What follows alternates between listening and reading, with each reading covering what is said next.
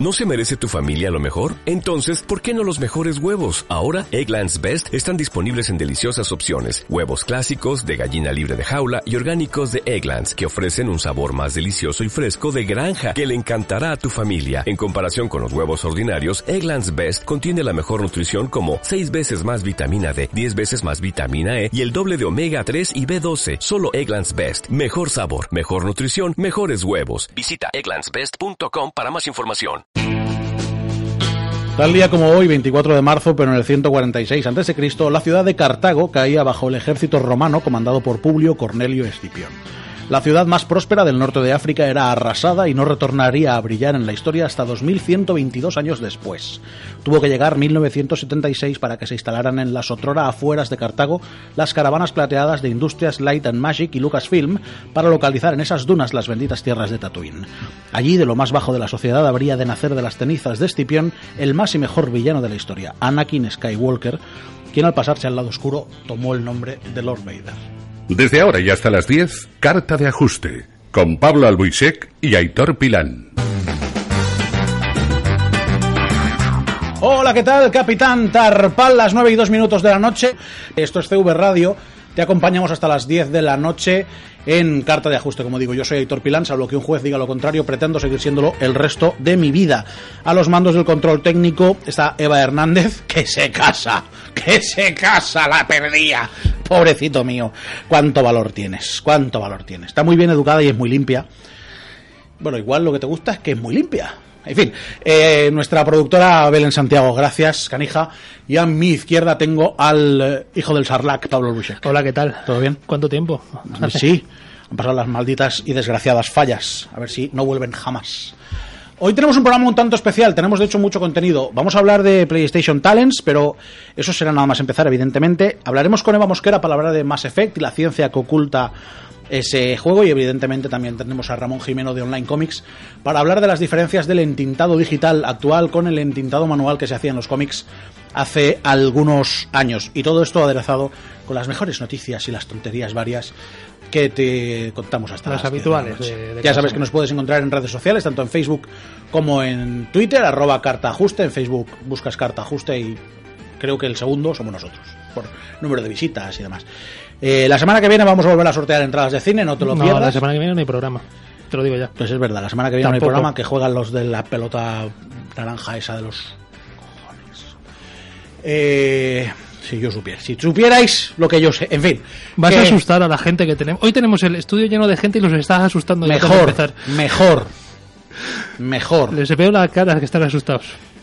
Pues Tenemos, tenemos a Adrián Birlán. Vamos con la siguiente de entrevista cuando quieras, Eva. Tenemos a Adrián Birlán, tenemos también a Miguel Díaz y a Abraham Cozar. No me he equivocado. No.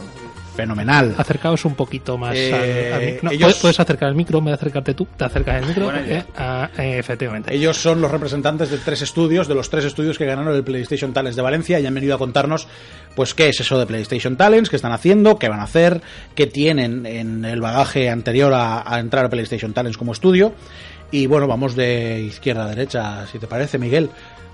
Eh, buenas noches. Buenas noches, ¿qué tal? ¿Todo bien? Bien. ¿Nervioso? ¿Estás bien? No, tranquilo, tranquilo. Fenomenal. ¿Qué es PlayStation Talents? Pues PlayStation Talents es, es una mm, es una iniciativa de PlayStation España que están llevando en PlayStation España y Portugal que envuelve cuatro campos eh, desde universidades a eh, estudios nuevos estudios y nosotros concretamente estamos en Games Camp que es una- la cuarta rama de PlayStation Talents que somos eh, si no me equivoco 13, 13 estudios que estamos desarrollando proyectos eh, que saldrán a final de año y que tendrán el apoyo de, de PlayStation. Y como una de las, de las ramas fuertes de este Games Camp es que Sony eh, no- nos pondrá una campaña de, de marketing y comunicación valorada en 100.000 euros que, Para cada juego. para cada juego. El juego no os ha costado tanto, seguramente. ¿O sí? Eh, bueno, es mucho esfuerzo, la verdad. Sí, claro. El, el esfuerzo no lo contamos, pero, Sí. pero monetariamente eh, habrá hay juegos de menos de 100.000 euros seguro. Sí, bueno, habrá un poco de todo. eh, eh, No, no, me, me parece fabuloso lo que está haciendo, Sí. lo que está haciendo Sony. Eh, ¿Estás de acuerdo? ¿Tienes algo que añadir, Adrián? Eh, Adrián? Estoy de acuerdo. De, de hecho, eh, la parte de publicitar el juego es, es normalmente donde, donde más dinero se suele invertir. Entonces, sí, a mí me... Yo estoy completamente de acuerdo con todo lo que ha dicho mi compañero Miguel. ¿Y tú, David? Abraham. Abraham. oh, perdón- perdonadme, perdonadme. Es que tengo aquí apuntado a David porque iba a venir, pero al final no ha venido. Sí, Vale. también estoy de acuerdo con lo que han comentado mis compañeros y también pues eh, la oportunidad de ir a ferias, por ejemplo, de la mano de PlayStation, pues nos abre muchas Ayuda, posibilidades. Sí. Eh, además, eh, Sony PlayStation Talents tiene un acuerdo con Lanzadera, la aceleradora de empresas de Juan Roch. Todos sabemos el- la buena labor que hace acelerando empresas. Pero, eh, ¿qué, qué clase de acuerdo tenéis con ellos? Pues Lanzadera está participando, cediendo las instalaciones y mentorizándonos a nivel empresarial. Con lo cual, tenéis lo mejor de Lanzadera, que es el mentoring empresarial indiscutible. Y, y quiero decir, solamente a cambio de la cesión de las instalaciones. Sí, sí, estamos trabajando en un ambiente emprendedor muy positivo y, y la verdad que estamos muy agradecidos. ¿Cuánta, eh, eh, decías tú que, Miguel, que sois 13 estudios, pero aquí en Valencia sois 3. Tres. Sois 13 en, todo, en toda la península. Sí, en Bilbao, Madrid, eh, Sevilla y, y Valencia. Eh, ¿cómo, ¿Cómo os han aceptado los otros emprendedores? ¿En, en Lanzadera? Sí, ¿te sí. cómo, cómo es el ambiente? ¿Cómo... Pues es un, hay muy buen ambiente, hay ya creo que es la cuarta edición de Lanzadera, hay un montón de, de startups trabajando cada una en su proyecto, entonces pues ya hemos tenido la oportunidad de conocer algunas empresas relacionadas con el sector, por ejemplo Cody Games, que ya lleva varios años de trayectoria en Lanzadera. Sí, de hecho fue, yo creo que fue la primera empresa de videojuegos de, de Lanzadera. de la primera en, la, en la primera edición, además. Sí. Eh, todos, eh, bueno, estáis trabajando en vuestros actuales proyectos, pero todos, si no me equivoco, si me equivoco, corregime, ya tenéis un, baja, un bagaje previo. Algunos tenéis juegos para dispositivos móviles, eh, incluso alguna aplicación fuera de lo que es el propio videojuego. Eh, esto lo habéis hecho lógicamente por vuestra cuenta, en vuestros tiempo libre o no, o como trabajo. ¿En qué, ¿En qué ha cambiado vuestra forma de trabajar, como lo hacíais antes, a como lo hacéis ahora? En, nuestro caso, por ejemplo, eh, antes de que yo me uniera al equipo, eh, mis compañeros ya habían, habían hecho un juego para móvil que se llama Spherity y por aquel entonces no estaba, no, no eran Cadnes, ¿no? Como Cadnes Game Studios, que es lo que somos hoy. Pero ya estaban empezando pues a darle un poco de bombo a este a, to- a esto que les gusta hacer, de crear videojuegos.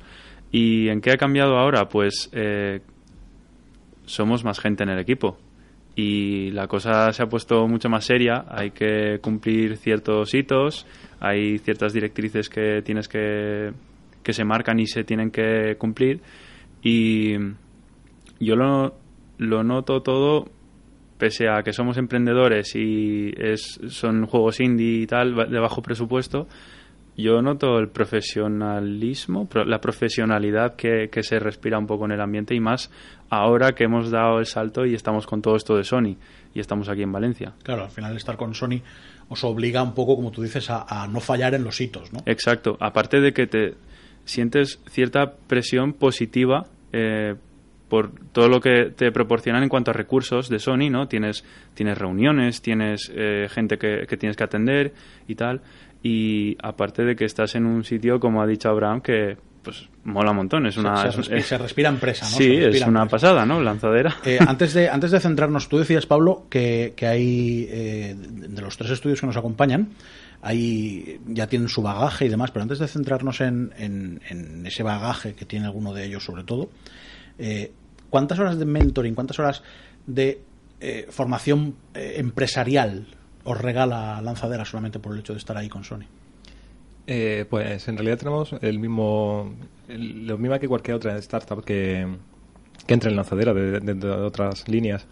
De hecho, yo quería ampliar incluso lo que ha comentado Er, que eh, pues, la parte de lanzadera también nos está ayudando mucho, ayudando mucho porque eh, toda esa parte de formación y aparte de ayuda de empresarial, eh, que creo que igual antes cuando estábamos fuera, en nuestro caso, eh, la llevamos un poco más eh, de libre, ahora nos está forzando a, y ayudando a llevarla y la verdad es que en ese sentido es quizás también una de las partes fuertes de, de esta colaboración. Entonces, como es una semana más o menos, una- por, ejemplo, una semana random, ¿eh? Un- una cualquiera, no una que se acerque un hito, sino, es más, la semana siguiente a cumplir un hito, ¿cómo es?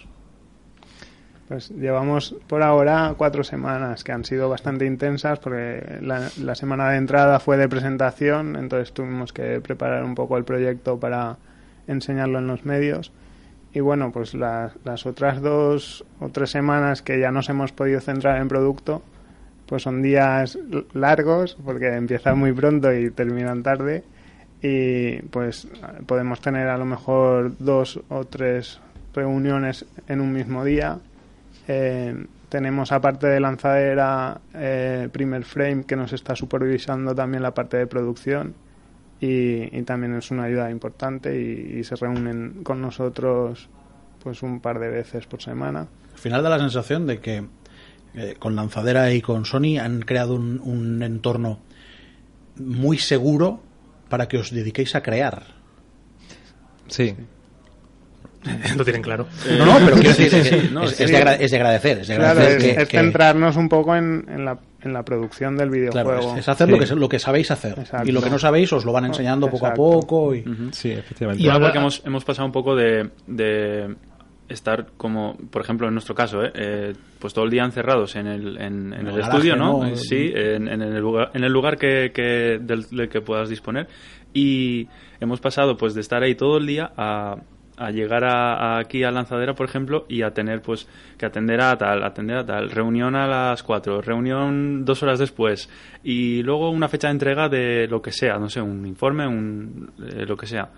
Y eh, eso, no sé, a mí me ha chocado bastante eso, en el buen sentido.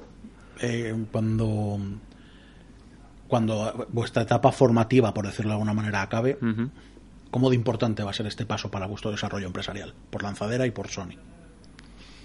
Eh, yo en ese, de hecho, lo bus- eh, yo esta participé con, con Sony en PlayStation Talents el año pasado y la verdad es que, eh, aunque yo ya venía del sector de videojuegos, llevo unos 10 años trabajando en, móviles, eh, para mí, concretamente, yo creo que los compañeros eh, es un un poco igual, eh, esperas convertirte en empresa cerrada de, de videojuegos, donde ya puedes desarrollar de una forma mucho más cómoda, eh, con ese baje que has tenido para este desarrollo y a poder, poder acercarte a, empresas incluso más, bueno, más grandes no, porque más grandes que Sony en realidad, pero poder acercarte al, estar dentro del sector totalmente con, con un producto cerrado y, y funcional. Estamos hablando mucho de lanzadera, estamos hablando mucho de los acuerdos, pero no hemos hablado todavía de vuestros juegos. A ver, vamos a ello, ahora vamos a ello. ¿Qué estáis haciendo cada uno que, que ha merecido que Sony se fije en vosotros, os elija y os meta en este, en este proyecto? Empezamos por ahí, por ti mismo. venga. Bueno, eh, yo presenté el videojuego Dayland, que es un videojuego que lancé para móviles hace un año. Y, y mi idea, bueno, yo trabajaba desde casa, durante un año y medio he estado desarrollando productos propios y, y- y con esta iniciativa vi la oportunidad de da- dar ya un paso hacia un estudio pues ya más, más consolidado. Entonces, eh, mi apuesta fue por Dayland, que era un videojuego que me ha funcionado muy bien en, en plataformas móviles y va sobre un niño que habita un planeta pequeño. La idea me... Per- Permíteme que te corte. Sí. Muy bien, no. Presume, que antes me has dado un número que es para presumir. Sí, Dayland ha alcanzado 1.400.000 usuarios ya en plataformas móviles, que es un hito muy Que- grande. cuidado con eso, Que ¿eh? nosotros no... No, no- hay, no- hay semanas que no llegamos. a, esos, a esos oyentes, a esos oyentes semanales no llegamos, creo. Sí, además fue también... Yo buscaba un producto que llamara la atención y, con Dayland la verdad que no tuve que invertir tampoco demasiado en marketing. Fue el propio producto el que y los, y los jugadores los, el que lo, lo empujaron ¿no? en, en las plataformas móviles. Y ahora vais a, lo adaptas para, para Claro, PlayStation. la idea es... ¿Cuál es cómo? mm, Yo tengo una, una duda. Sí. Es, ¿Cómo adaptas un juego de móvil que en principio pues es un, es un free to play Sí. a, a una plataforma de casa? ¿Qué, qué- cómo cambias el, el- el- el- la forma de negocio de, de uno a otro? Claro, eh, la forma de negocio en PlayStation es, es compra Es comprarlo, ya directamente. Entonces saldrá el título a, a un precio de, de juego indie, pero también lo que cambia es el tipo de mecánicas porque no sirven las mecánicas de móvil free to play para una plataforma PlayStation donde el usuario necesita más acción, no le puedes plantear tiempos de espera, que es lo que funciona en, en juegos móviles. Y entonces ha supuesto realmente replantear casi el, título entero. Además, el, el juego free to play está planteado de forma infinita y aquí teníamos que hacer un título cerrado con un principio y un final y entonces pues aunque mantendremos el espíritu y las dinámicas y los personajes sí que vamos a dar un salto cualitativo tanto gráficamente que es obvio para llegar a PlayStation necesitas marcar un, nivel de calidad alto como pues narrativamente desarrollando una historia una trama con inicio y final y, y bueno pues todo el tipo de mecánicas pues mucho más directas más orientadas a, a jugador eh, de, consola. En tu caso, Candes. En nuestro caso, eh, pues eh, mis compañeros David y Marco se juntaron para crear un proyecto que más tarde nombramos Hive y yo me incorporé como figura creativa, como artista y diseñador a lo que ellos serían pues más del, apartado de programación aunque siendo una empresa pequeña pues cada uno nos dedicamos un poco a, a varios a varias cosas a la vez eh, y entonces eh, empezamos a, desarrollar Hive. Hive es un juego multijugador eh, que trata de... es de disparos. Entonces la, la diferencia frente a otros juegos de disparos, por ejemplo, pues sería la cámara, que es vista horizontal. Sí, es un scroll horizontal, además juega con el movimiento de los techos. Iba a usar el término, pero a veces me siento un poco inseguro. Nada, no te preocupes. Esto es un programa de gaming, de oh, tecnología, ah, quiero decir. Las 14 personas que nos oyen saben lo que es un scroll horizontal. familia, ¿no? Exacto, exacto. Vale. Pues eh, eso. Y luego el, uno, uno, de los factores identificativos del juego eh, son los juegos con la gravedad, porque estamos en un entorno bastante dinámico, es un hexágono el escenario, y cada vez que, claro, eh, como en la película Origen, ¿no? Cuando llega a la pared y empieza a caminar. Sí, eso, me, eso me ha gustado mucho. Estéticamente es. es... Exacto. Y además lo habéis solucionado, visualmente lo habéis solucionado muy bien. Cada vez que cambias de lado, pues eso la, da la sensación de que, de que todo el campo gira contigo y la cámara se gira también. Y eso también afecta un poco a, a, los, a las dinámicas de disparos, dependiendo de... Hay distintos tipos de proyectiles, pero los que son afectados por la gravedad, pues te dan un poco más de juego eh, por la trayectoria que tienen y tal.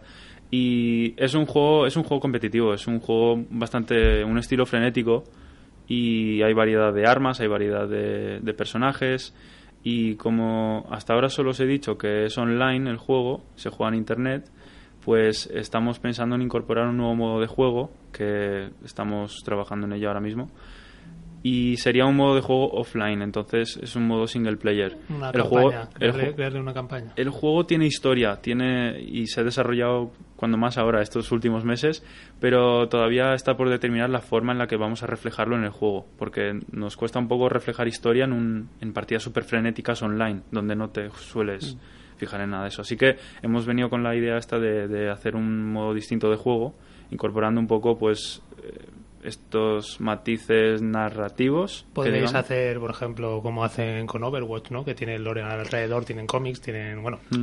salvando las distancias. Oye, os, deseo el mismo éxito. Es, es, curioso.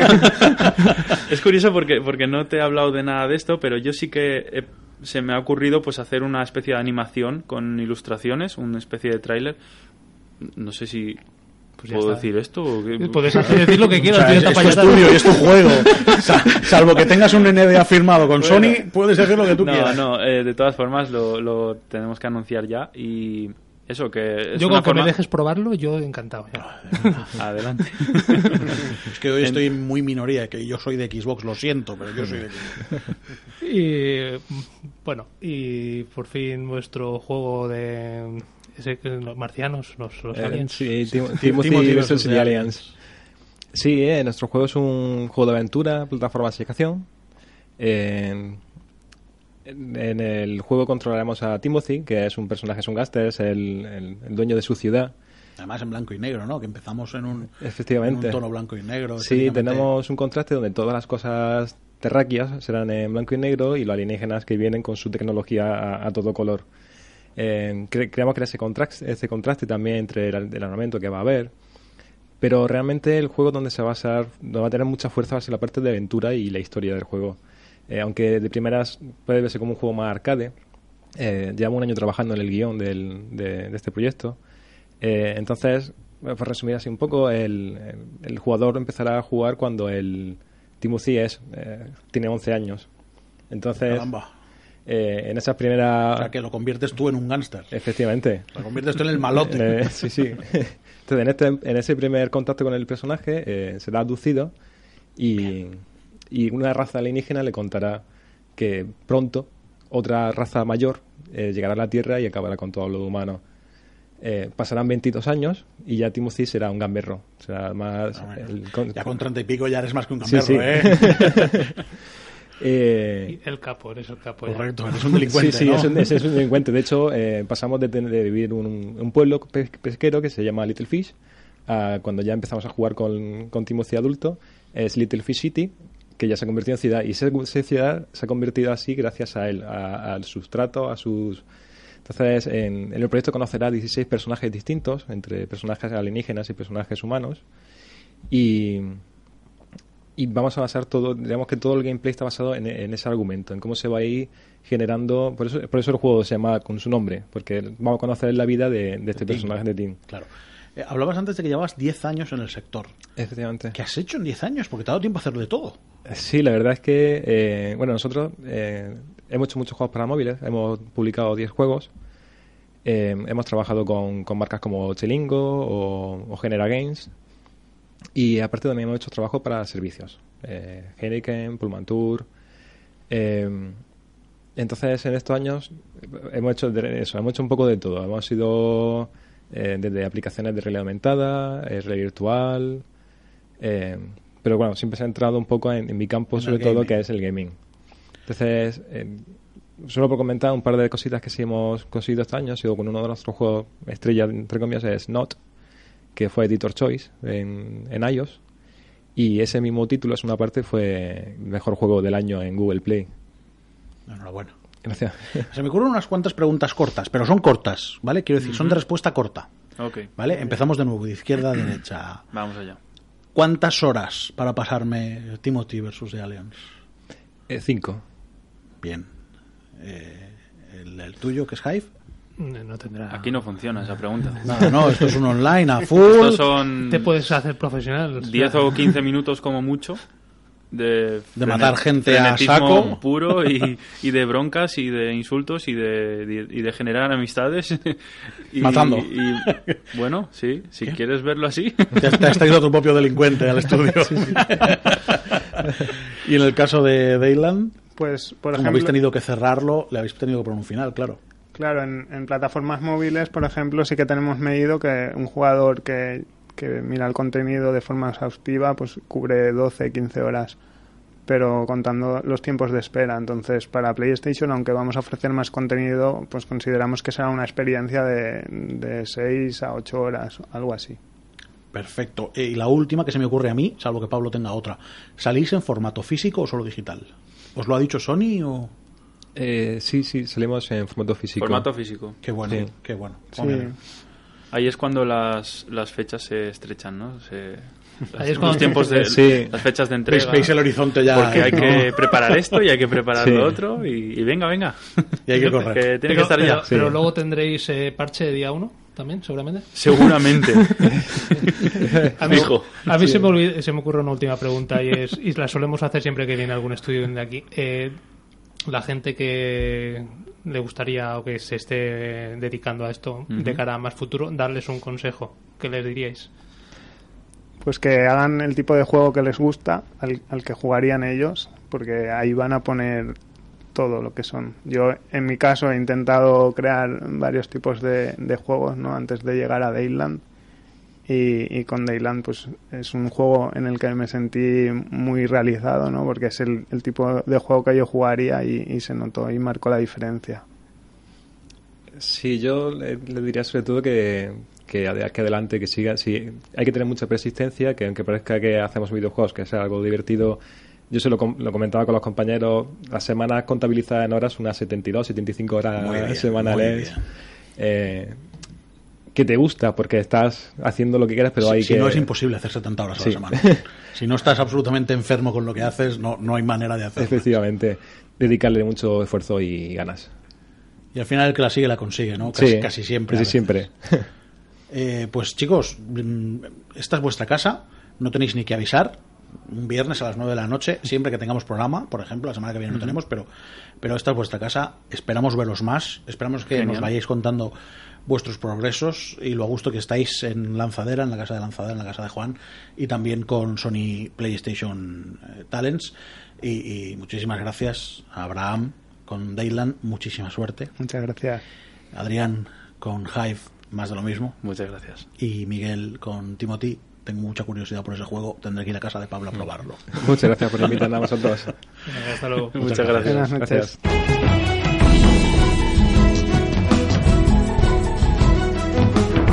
En CV Radio, Carta de Ajuste.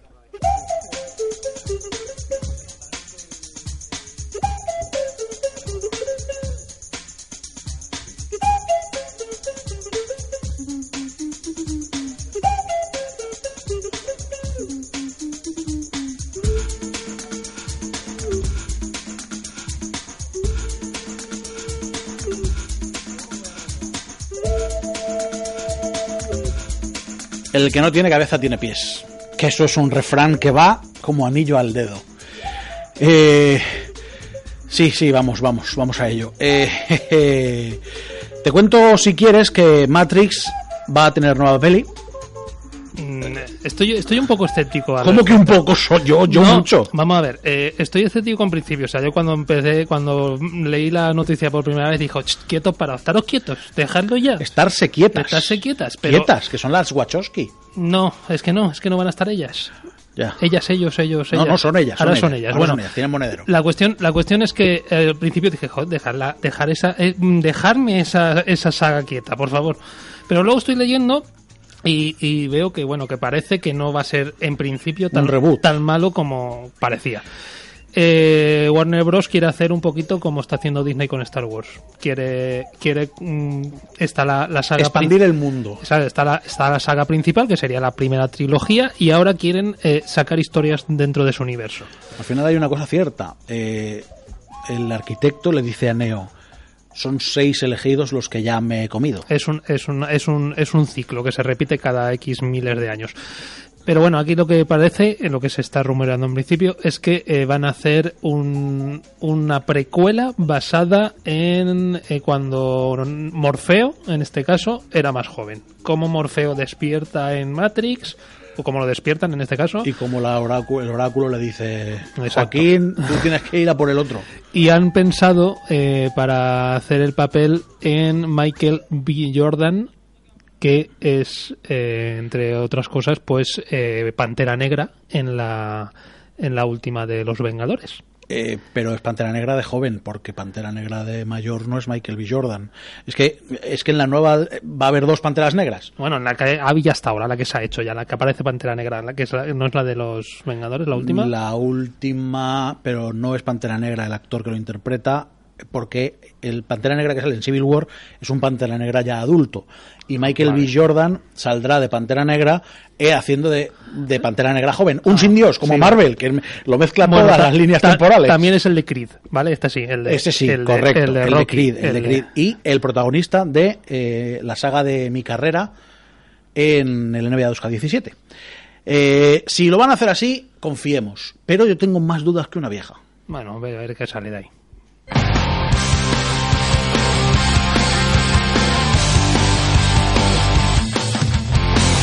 Escuchamos al Barranco Barranco porque llega Eva Mosquera.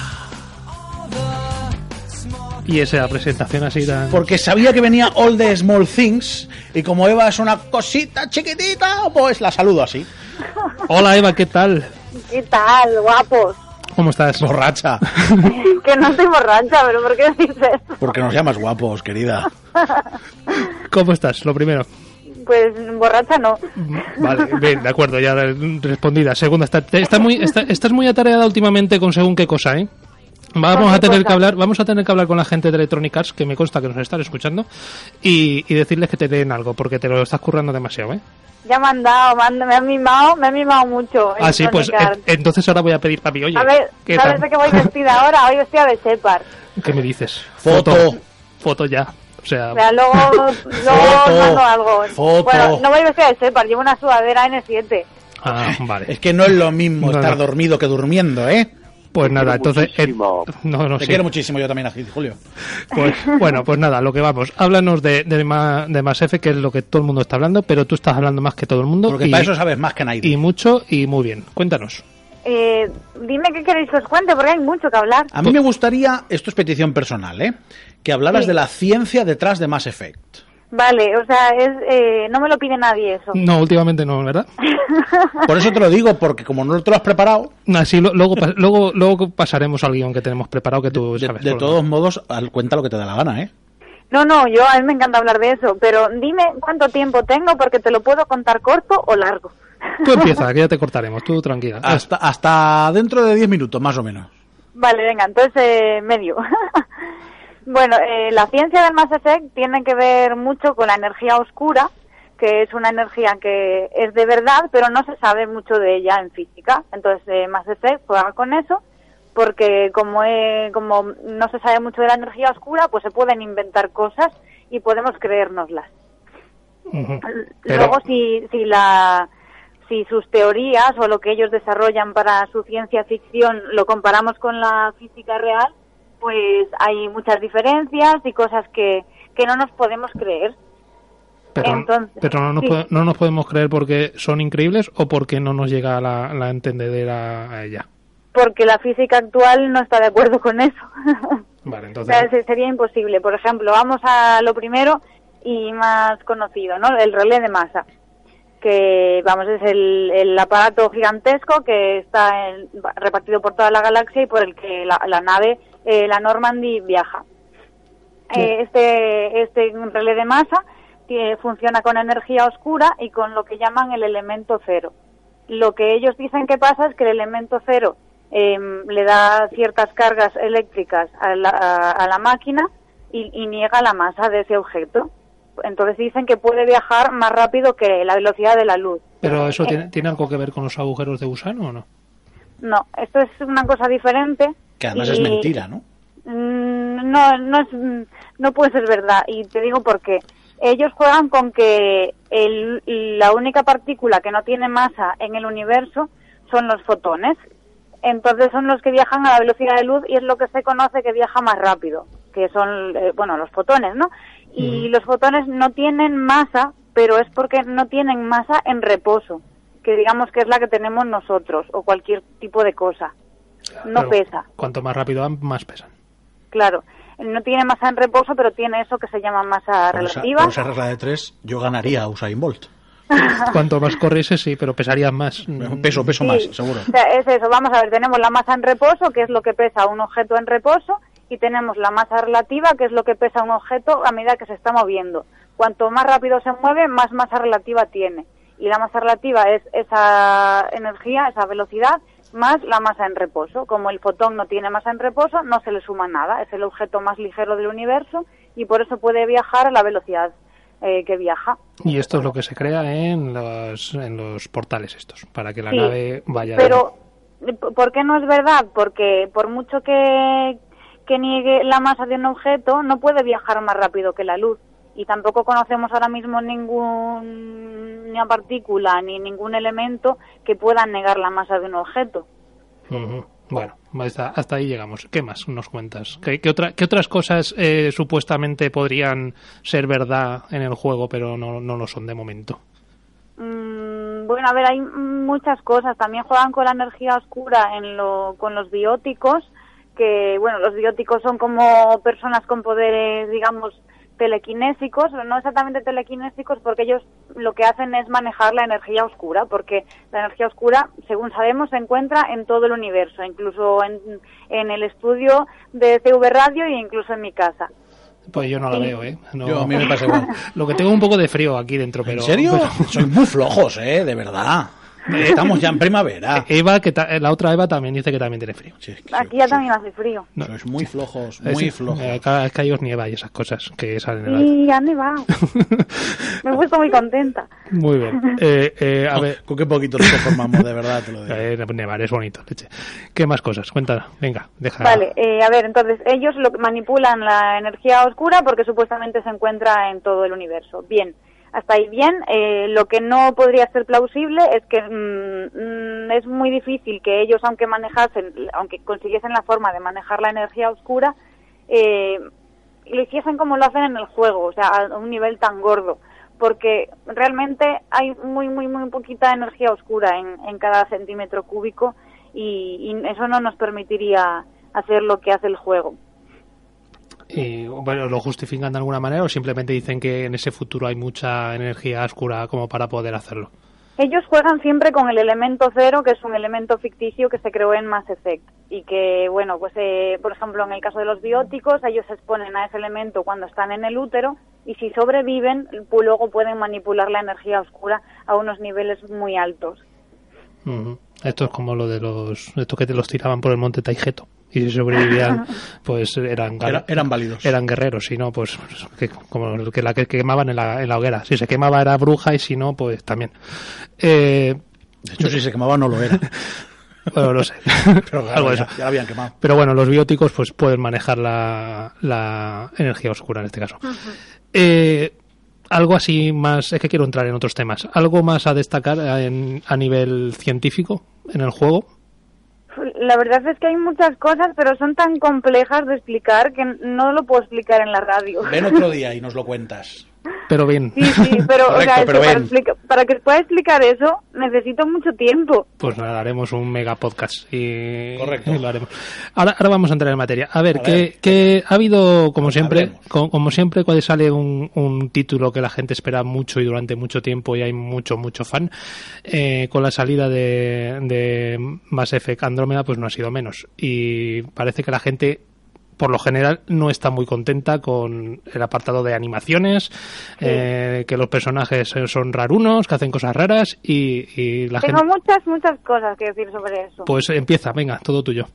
Mira, que se- es verdad que ha habido gente de la saga que al jugar, eh, bueno, la, la prueba esta anterior al juego, el Early Access, eh, hay mucha gente que era fan del juego que sí que ha dicho que, que era peor.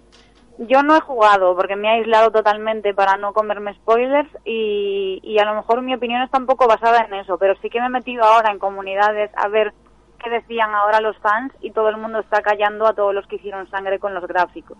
Decían que no era para tanto, que solo es en escenas puntuales, que no es todo el rato, que, bueno, vamos, lo que decía yo, que se estaba haciendo demasiada sangre para una cosa a la que Mass Effect ya nos tenía acostumbrados, que es que la historia siempre supera mucho a los gráficos del videojuego. Y para gente como nosotros, por ejemplo, que mm, lo hemos dicho ya alguna que otra vez, no hemos jugado nada de Mass Effect, eh, ni de los anteriores ni de este. Igual si Electrónicas no lo manda, pues lo jugaremos, evidentemente. Yo soy de Xbox. y a mí me vale cualquier cosa menos Xbox. Eh, ¿qué, eh, hay realmente se puede jugar, por ejemplo, el- Andrómeda sin haber jugado los otros? Eh, Sí, sí, realmente podéis jugar. eh, ell- ellos al desarrollar el juego pensaron en eso, en que viniera nuevo público y también eh, el antiguo. Pero yo como fan de la saga recomiendo jugar antes la trilogía por los guiños que tiene y porque no creo que se viva de la misma forma. La trilogía original de Mass Effect eh, es muy buena a nivel emocional y eso es, es muy difícil de decir de un juego. Porque Mucho. un juego divierte, pero es muy difícil que te haga conectar y, y Mass Effect te hace conectar a muchos niveles. Ciertamente, eso, eso que dices es muy complicado de conseguir en un, en un videojuego, eso es verdad.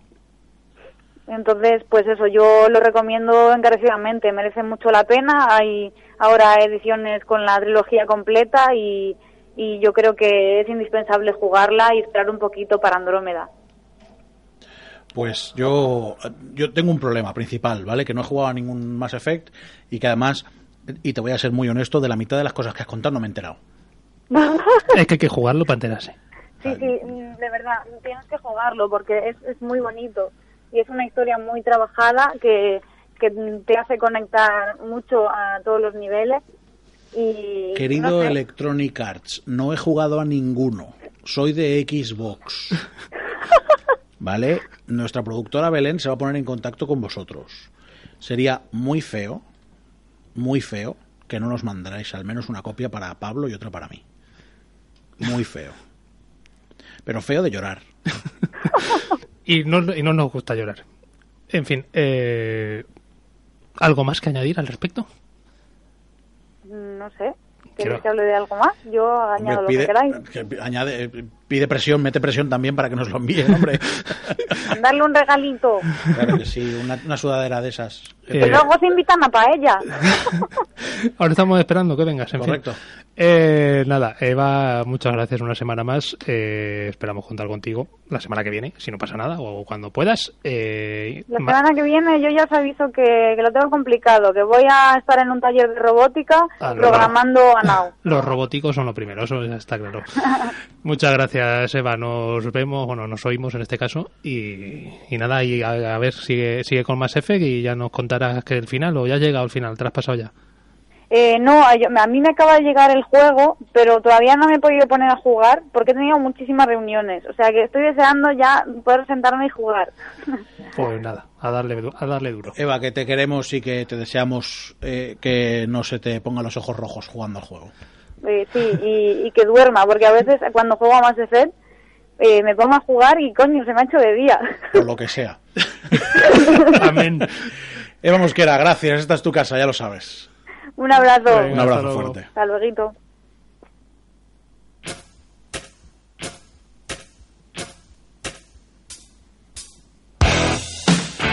Suena Antonio compra lo otro, a CDC.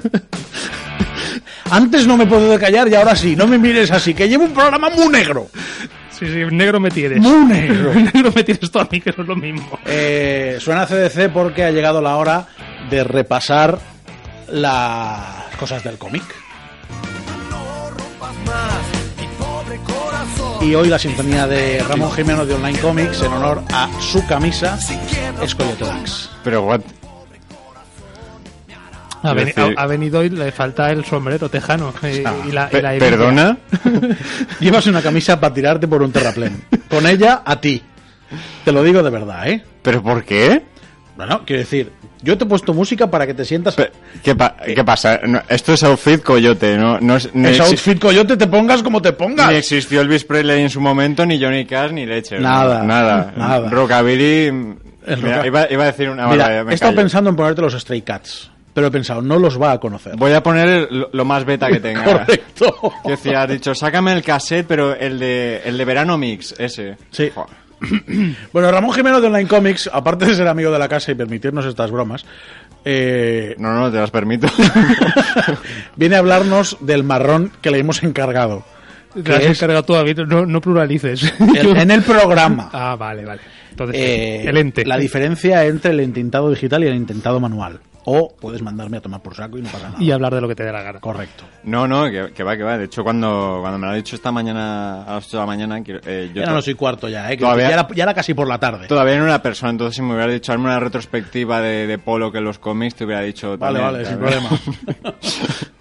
Eh, la verdad es que eh, es un tema que, que me gusta bastante porque cuando en, en mis en mi etapa en mi etapa de comienzos de ilustrador eh, un- eh, una perdón los autores que llevaba mucho en mente eran Mignola por ejemplo que quiero decir lleva la tinta en sangre todo mucho mucho tenebrismo mucha sombra y es un tema que me gusta muchísimo por dónde empezar por el entintado es decir de, para pasar de analógico a, di- a digital pues eh, Con un ordenador. Digo por, digo, digo por dónde empezamos. Ah, vale. Ya, ya está bien la broma, ya está bien la Venga, broma va, conmigo. Vamos a ponernos venga. Correcto. Eh, la cosa es, se podría decir que empezó realmente alrededor de, de los años 60, por estas épocas de que tanto, que tanto hablo de, de Jack Kirby, Joe Sinot, eh, que fue cuando realmente eh, se empezó a, se empezaron a poner los nombres de los entintadores y dibujantes en los cómics, que era algo que no, quiero decir, puede sonar muy normal, pero no se hacía. Y, por ejemplo, eh, la, la sinergia que había entre Jack Kirby y Joe Sinot, eh, un entintador es fundamental a la hora de dibujar. Quiero decir, no es solo el dibujante hace la línea y no. no, eh, aquí hay que empezar boceto, color, eh, entintado, fondos. Es un proceso muy largo. Pregunta de, de, de inculto. Eh, el, en los colores, el color de un personaje pues es siempre el mismo, está claro, pero colores de fondo, colores de, no sé, de armas, colores de vehículos, Mm. ¿quién los decide? ¿El entintador, el guionista, el dibujante, entre todos? A ver, yo creo ¿Dejan una marca de esto tiene que ir en rojo, esto tiene que ir en azul? O... Eso, eh, a ver, realmente, eh, mm, por poner el ejemplo marginalista, como digo, desde que, desde que empezó Marvel, como en toda empresa, eh, fueron procesos que se fueron, eh, mm, mm, ya lo diré, se fue creando el método sobre la marcha. Entonces, eh, es cierto que eh, quién decidía el color, quién decidía las posiciones de las cosas, quién decidía las paletas, eh, en un primer momento eh, era dibujante, era el creador, quiero decir, como el, el super tópico de Jack Kirby, el que creó la mayoría de superhéroes de Marvel, fue el que el que decidía eh, la composición de toda la página, pero después eh, esto empezó a pasar a medida que creció la plantilla, empezó a pasar por un por un proceso como bien digo de bocetaje, color, entintado, lo que provocó que hubiera muchísimas muchísimas más fases, muchísimas más correcciones y eh, llegando hasta ahora muchísimas más perfección. Es decir, estamos hablando de que eh, el entintado eh, era un proceso largo. Es decir, ahora conocemos, em, es decir, vosotros, eh, a pesar de lo viejunos que sois, sé que también... ¡Oh! Eso no te la esperabas. ¿Cómo lo celebra, verdad, el niño? Pobrecito mío. Eva- a, Eva, a Eva le has petado lo- los bumpers, los bumpers Lo de la, de la mesa han explotado directamente. Eh, ¡Me ah, caso! Felicidades.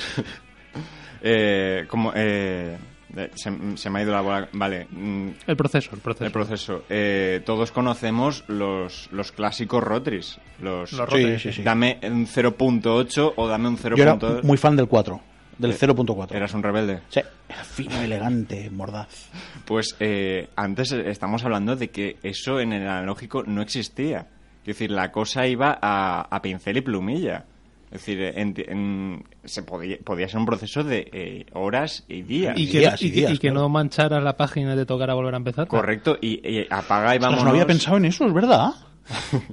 Qué inútil soy. No, no, eh, eh, a ver si veis eh, si veis bocetos de, de páginas de superhéroes clásicas, lo que es el cómic viejuno viejuno, eh, en aquellas páginas que se quedaban, digamos, en la recámara, behind the scenes, eh, podemos ver el- los manchones como del Tipex de la época, los cortes de cuchilla. Es decir, eso eran las soluciones de los entintadores una vez ya se había pasado y decías, "Mm, pues me toca hacer toda la página otra vez. Qué agradable. Correcto. Eh, estamos hablando de que, mm, por, por poneros el ejemplo top, mm, Jack, Ki- Jack Kirby podía hacer eh, tres páginas en un día. Pero es que... eh, Dibujarlas. Dibujarlas, Claro. Luego entramos ahí, Joe Joe Sino te comete eh, tú todo el proceso de entintado. Que y no te salga de la línea. Correcto, correcto. No, que no era aquí, aquí no era sigue la línea de puntos, aquí era mm, 200 líneas del dibujante y eh, determina tú la anatomía, la línea que quieres que vaya.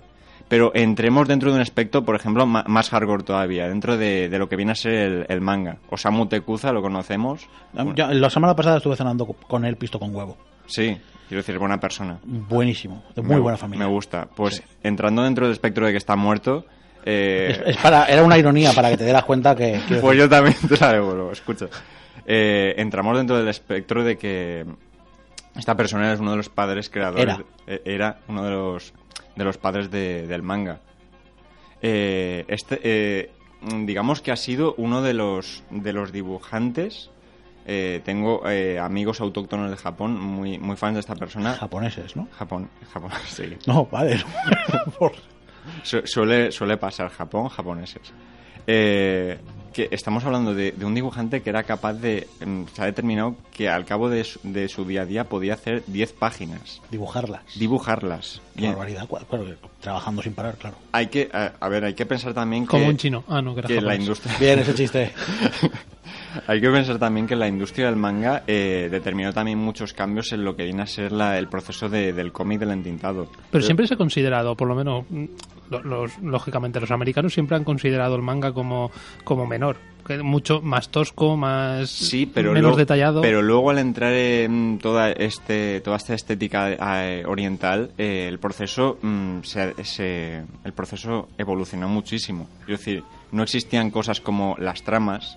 Es decir, eh, no sé si conocéis estos como estos papelitos de calco con las Los líneas puntitos. entrecruzadas, los puntitos eh, que se cortaban a cuchilla. Quiero decir, entrando ahora en lo que en lo que me habéis preguntado en un principio, ahora en digital eh, ya hay eh, herramientas como el, el manga, eh, quiero decir, estoy hablando ya de software determinado, el Photoshop eh, conocido por todos, en el cual ya seleccionas la zona, seleccionas el tramado Incluso si y ya dibujas está por hecho. capas, eh, quiero decir, no tienes ni que rehacer. Quitas la capa Bueno. equivocada, corriges la nueva y arreglado. Eh, es que antes era todo eh, mm, papel de cebolla, mm, distintos grosores de papel, distintos grosores de rotuladores. No tiene eh, absolutamente nada que ver. Evidentemente el proceso eh, previo, el de aprendizaje de un dibujante, fundamental. Quiero decir, si no conoces la anatomía ya puedes tener un router en tus manos o Photoshop, puedes tener tableta o ratón, que mm, recordando cuando estuvo aquí Salvador La Roca, eh, el final nunca va a ser el mismo. Es muy importante ese conocimiento previo.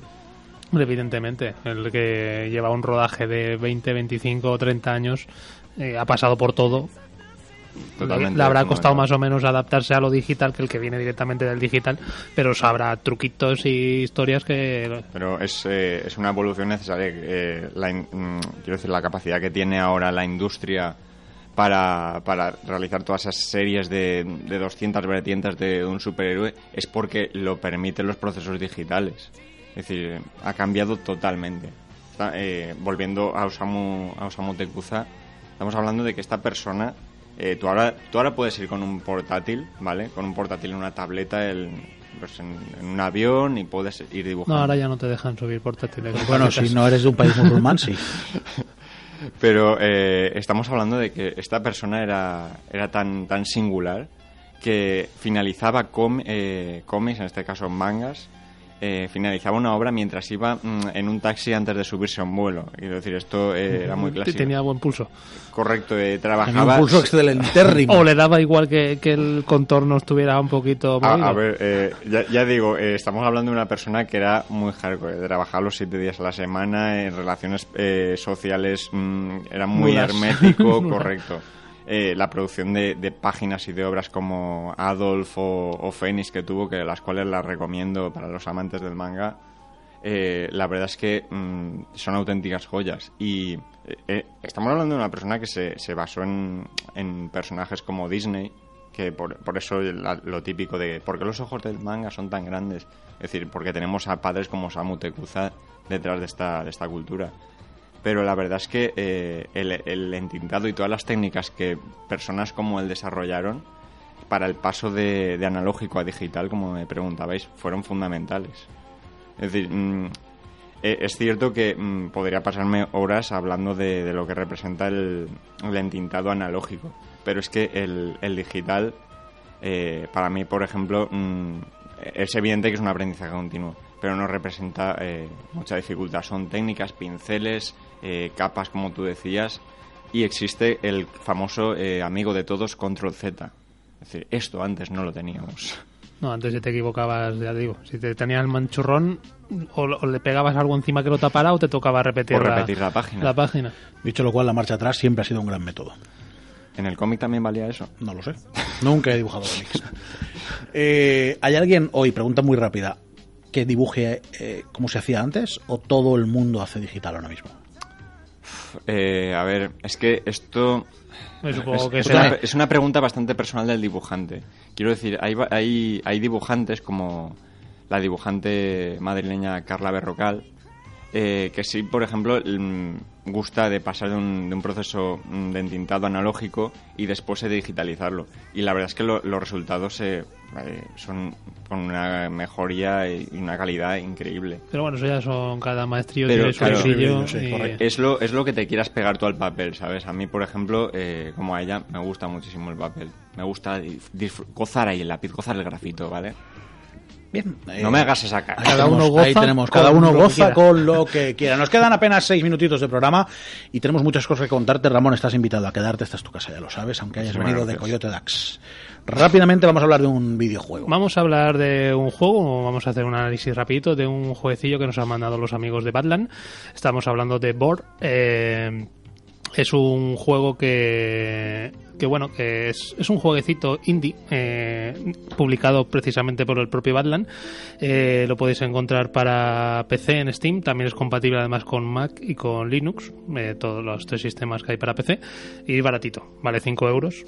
Es un jueguecito indie muy, eh, la verdad es que muy minimalista. Está, hecho por el estudio malagueño Deathlog Studio y nos cuenta la historia de una niña que bueno iba por va en una nave y la nave pues sufre un accidente cae en un planeta llamado Eden donde eh, donde se donde la humanidad se ha trasladado para crear una colonia donde eh, científicos pues creen una sociedad mejor a la de la propia Tierra. Y para ayudarse en esa, en esa labor, pues crean una, una inteligencia artificial. Mira, hablabas tú de estas cosas el otro día en la tele. Ayer. Eh, Veo, ah, que, veo que me has visto. Gracias por decirme qué bien lo hiciste, amigo. Siempre te veo. Tú sabes que yo siempre te veo. Bueno, pues crean una inteligencia artificial para que les ayude en su tarea de crear esa sociedad lo más perfecta posible, llamada Bohr. Pero ¿qué pasa? Pues lo típico, que hay uno de los científicos, porque está un poco loco, Que se le ha pelado un cable. y manipula al ordenador central de Bohr para que eh, destruya la humanidad y sus robots eh, controlen aquello y, y acaben con todo, ¿no? Bueno, como digo, es un juego mm, minimalista. De hecho, hablábamos de paletas de colores. En este juego únicamente se utiliza la paleta de los grises y de los rojos en distintas tonalidades. No hay ningún color más. No necesitas tampoco muchos más, ¿eh? Y bueno, es un juego de plataformas y puzzles, o de puzzles a base de plataformas, si lo queremos ver así, en el que eh, tenemos que avanzar con la niña que tiene un poder y es el que es capaz de, digamos que de dividirse, de que su, de que, no, de que digamos que cree como un fantasma de suyo propio eh, con el que eh, tenemos que hacer ciertas eh, ciertos puzzles, como estaba diciendo, para poder pasar de pantalla. Eh, cuando nos dividimos, pues eh, digamos que los enemigos eh, a ti no te ven, empiezan a ver al fantasma y si atacan al fantasma, pues van a por el fantasma. A ti no te pasa nada, con lo cual el fantasma muere, pero tú sigues igual. Tenemos un tiempo limitado cada vez que activamos este poder para, para poder, eh, como digo, resolver los puzzles, porque es a base de eh, mover cierto interruptor para que se abra cierta plataforma, que esa plataforma cree como un puente y que nosotros podamos cruzar. Es un ejemplo. Eh, como digo, el, este, el hecho de que sea un, un- las paletas de colores tan simples a veces puede llegar a confundir, porque el contraste entre el rojo y el gris, pues es- si, es un rojo y un gris fuerte, pues el contraste es suficiente y lo ves, pero si es un más tenue a veces confunden un poquito. Eh, el apartado sonoro, pues la verdad que no es muy, no es muy abundante. Y a veces, pues lo que son las musiquillas, como la que estamos escuchando de fondo, pues puede acabar un- siendo un poquito repetitiva y, y puede llegar a desconcentrar un poco cuando estamos intentando hacer estos puzzles. Como digo, a base de saltar, de utilizar este, este, esta- este poder de dividirse, que tiene un tiempo limitado que podemos ampliar en según qué fases cogiendo unas bolas de energía que están flotando por ahí eh, a usar teletransportadores. Hay fases en las que se juega con el cambio de gravedad. Cuando pasas por un cierto punto se pone todo para arriba y funciona al revés lo típico ¿no? de estos juegos. Y bueno, eh, tenemos que esquivar robots, tenemos que esquivar trampas, tenemos que coordinarnos con otros NPCs para, por ejemplo, una, en una pantalla en la que hay que pulsar tres pulsadores al mismo tiempo, incluso hasta cuatro, para, para resolver el puzzle y que se abra la puerta y podamos pasar. Es un juego cortito, entre 3 y 4 horas, dependiendo de, la habilidad que uno tenga para, para pasar las fases. Nos estamos yendo, pero acabo rápido. Y nada, eh, es recomendable, sí. Es, como digo, es indie, no esperéis grandes alardes eh, ni gráficos ni de nada, pero es entretenido y te hace pensar bastante. Bor. por con doble O. Eh, lo publica Badland, así que tiene sello de calidad. Suenan los pitos y es que nos tenemos que ir. Siguen en la sintonía de CV Radio, que no hay mejor emisor ahora mismo para saber de todo lo que va el toro de Lidia. Gracias, Ramón Jimeno, por quedarte. Muchísimas gracias. Eh, gracias a Belén Santiago, nuestra productora, por estar siempre al quite. A los mandos del control técnico, Eva Hernández, me caso. Y a- ¿Se casa? se, se casa la semana que viene. No tenemos programa porque vamos a la fiesta gitana de la boda de Eva. No, Eso no, es no es por el baloncesto, ¿no? No, no, el baloncesto no le importa a nadie. Gracias, Pablo Albuchec. Nada, hasta la semana que viene. Yo soy Daitor No, Pilán. Eh, hasta dentro, que, hasta que cuando volvamos, sea. ya os lo diréis. Eh, yo soy Daitor Pilán. A empujar, pero muy fuerte.